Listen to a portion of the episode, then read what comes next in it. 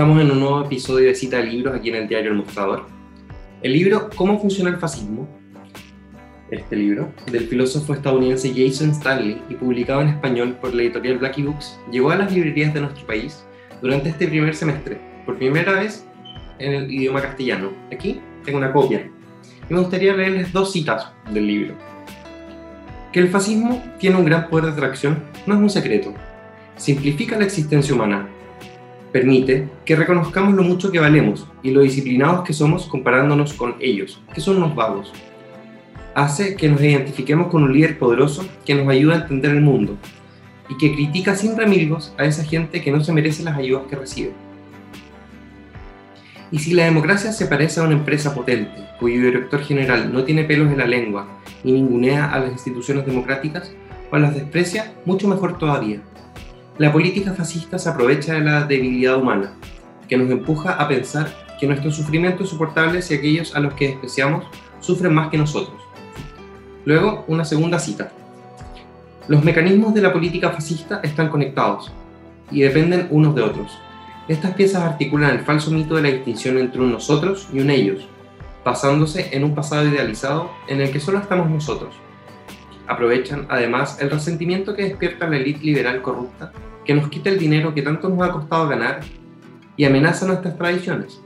Ellos son unos delincuentes y unos vagos que no saben apreciar la libertad y que, de todos modos, tampoco la merecen. Ellos hablan de liberalismo o de justicia social, cuando en realidad lo que quieren es destruir nuestra cultura y tradiciones para debilitarnos.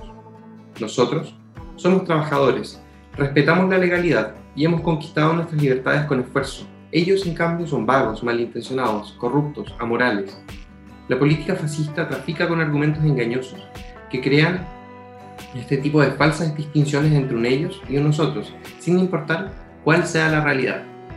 El autor nos explica, en 10 conceptos claves, las distintas etapas que atraviesa una sociedad hasta alcanzar un gobierno, una política y una cultura fascista.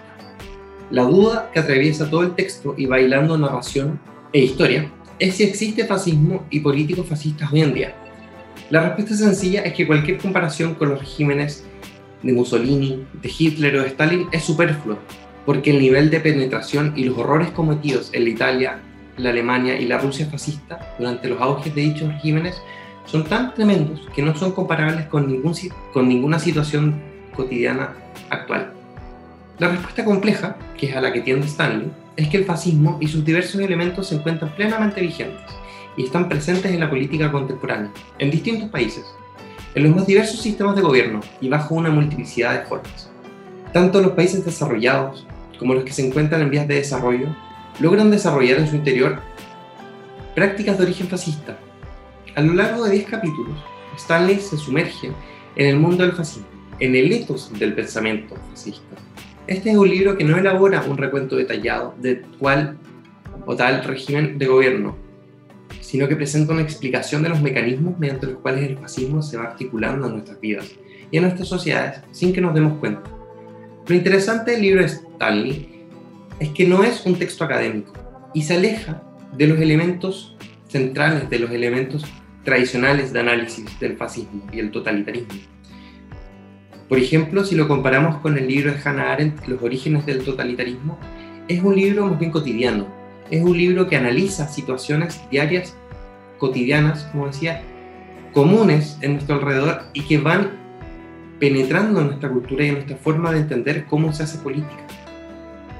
Stanley analiza situaciones, por ejemplo, vividas y ocurridas en Estados Unidos durante el gobierno de Trump, o la campaña eh, política que hace Marine Le Pen en Francia desde el Frente Nacional, las interesantes políticas a las que ha llegado Erdogan en Turquía, y la preocupante situación que se vive hoy en países como Hungría o Polonia, en que poco a poco el fascismo ha ido penetrando en su sistema político y ha llegado a tal extremo, por ejemplo, de declarar que en Polonia existen ciudades y pueblos libres de homosexuales. Stanley recorre 10, recurre y recorre también 10 mitos, 10 situaciones, 10 elementos del fascismo para analizar cómo se entiende el auge y los peligros de los nuevos tiranos de este mundo. En primer lugar, el pasado mítico, este pasado al calude del fascismo. Y no solo en un pasado mitológico, por ejemplo, germánico, sino también un retorno a las antiguas tradiciones culturales de cada pueblo, eliminando, intentando eliminar y debilitar a culturas que se han sumado posteriormente a un cierto lugar. Por ejemplo, un retorno al mundo agrario en, Chile, un retorno a las tradiciones de la hacienda, un retorno a Estados Unidos en un sistema en que se admitía que los afrodescendientes son inferiores a los eh, estadounidenses puros, los estadounidenses blancos. Luego, la propaganda. Y aquí es interesante, pues, Stanley recurre no solo a la propaganda eh, más conocida de los líderes nazis o, de los líderes del partido fascista italiano.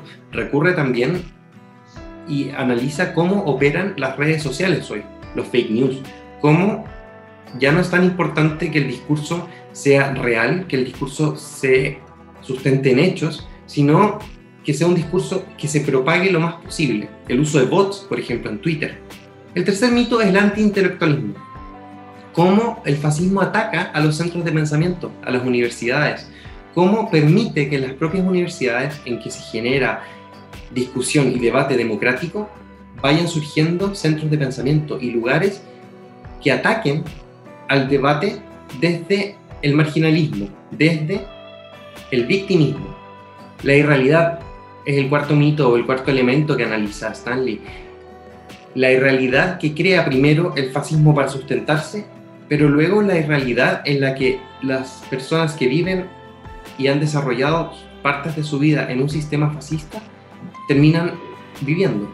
No sé si ustedes han visto, por ejemplo, la película La Caída, que retrata los últimos días de Hitler en su búnker de Berlín desde el punto de vista de una de sus secretarias.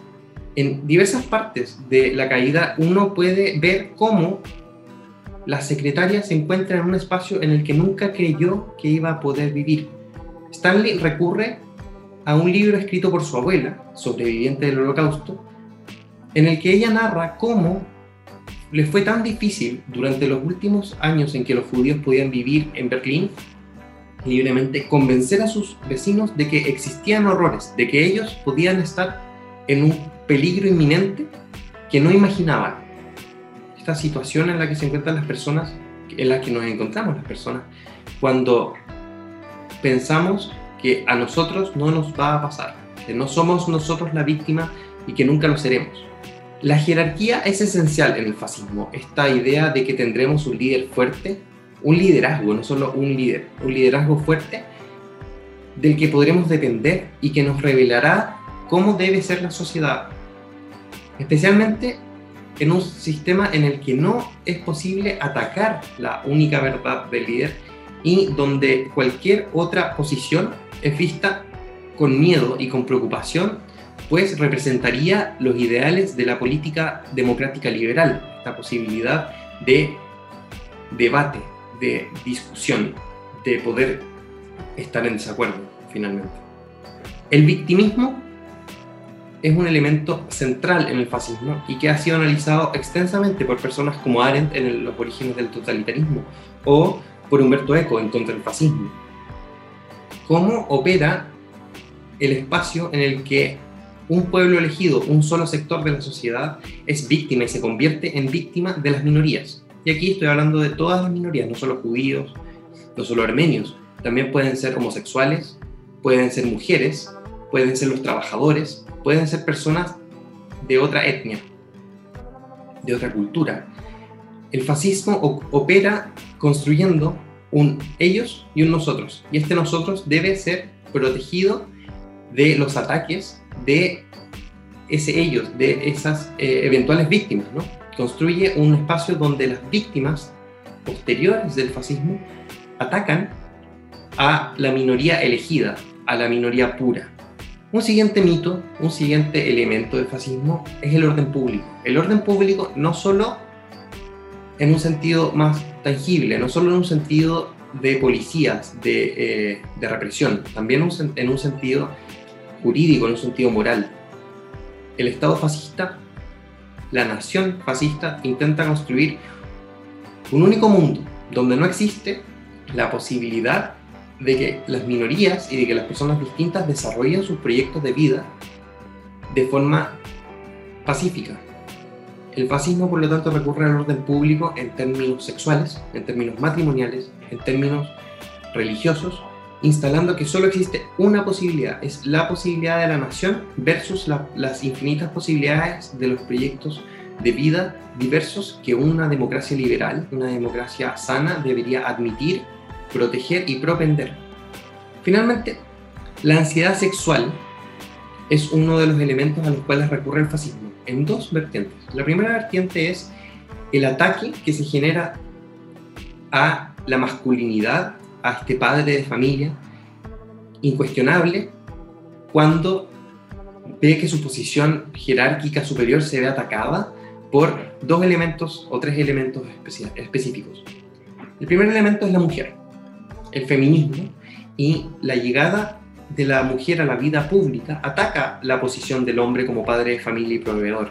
El fascismo ataca todo, en todos sus niveles el feminismo como una forma de reivindicación de las legítimas demandas de las mujeres por ocupar un espacio que les ha sido usurpado por la, otra mitad del, mundo, los hombres. Entonces, el, fascismo es antifeminista, en, un primer lugar. En un segundo lugar, el fascismo también, como narra Stanley, es contrario a que las minorías sexuales, las minorías de orientaciones sexuales diversas a la heterosexual, puedan ocupar un espacio en la vida nacional. La homosexualidad, la bisexualidad, se ven, la pansexualidad se ven como un nuevo ataque a la, a la jerarquía y al orden establecido en el mundo, este orden sagrado establecido en que el hombre es el padre de familia, el proveedor y solo puede eh, o, utilizar su espacio para tener una mujer y procrear hijos. La, homosexualidad y la bisexualidad vienen a romper este, este, con este orden sagrado. Y en tercer lugar, el fascismo recurre al mito de la violación de forma muy potente la violación de las mujeres de, por parte de violadores de otras etnias, de otras religiones, para generar una raza impura, para penetrar con su sangre de forma violenta en este pueblo elegido, en esta nación perfecta. Y finalmente, recurre al mito de Sodoma y Gomorra para ilustrar que son las ciudades, son los centros urbanos, son las metrópolis, donde se genera la mayor impureza, donde se genera la mayor mezcla de eh, elementos antifascistas. En el elemento ciudad es donde surge la mayor posibilidad de que una democracia eh, se establezca de manera firme, porque la diversidad le da vida a la democracia. En cambio, el fascismo recurre a una, vida, a una forma de vida tradicional, como es el campo, para ilustrar que ese es el mundo ideal donde surge la nación donde se desarrollan de, manera más, de manera más sana los elementos de esta nación elegida. Y por lo tanto el fascismo recurre al mito de la ruralidad como la forma de reafirmar que esa es la forma de vida más pura. El libro de Stanley, este libro, es muy interesante, pues como decía, no es un manual académico, no, no recurre a la filosofía de manera fuerte, no establece categorías inentendibles para explicar cómo debemos estar alerta frente a los signos de fascismo en nuestro país y en el mundo. Y analiza situaciones contingentes actuales para elaborar su idea de cómo el fascismo va penetrando poco a poco, normalizando poco a poco eh, las mayores, los mayores elementos políticos de, de, los sistemas hasta derribar a las democracias o hasta ponerlas en peligro. Los invito a leer el libro de Jason Stanley, Cómo funciona el fascismo, y a seguir escuchando cita de libros del mostrador hoy en un formato de video. También estamos en, Spotify a través de nuestro formato podcast y también en Instagram. Hasta la próxima cita de libros y muchas gracias por escucharnos.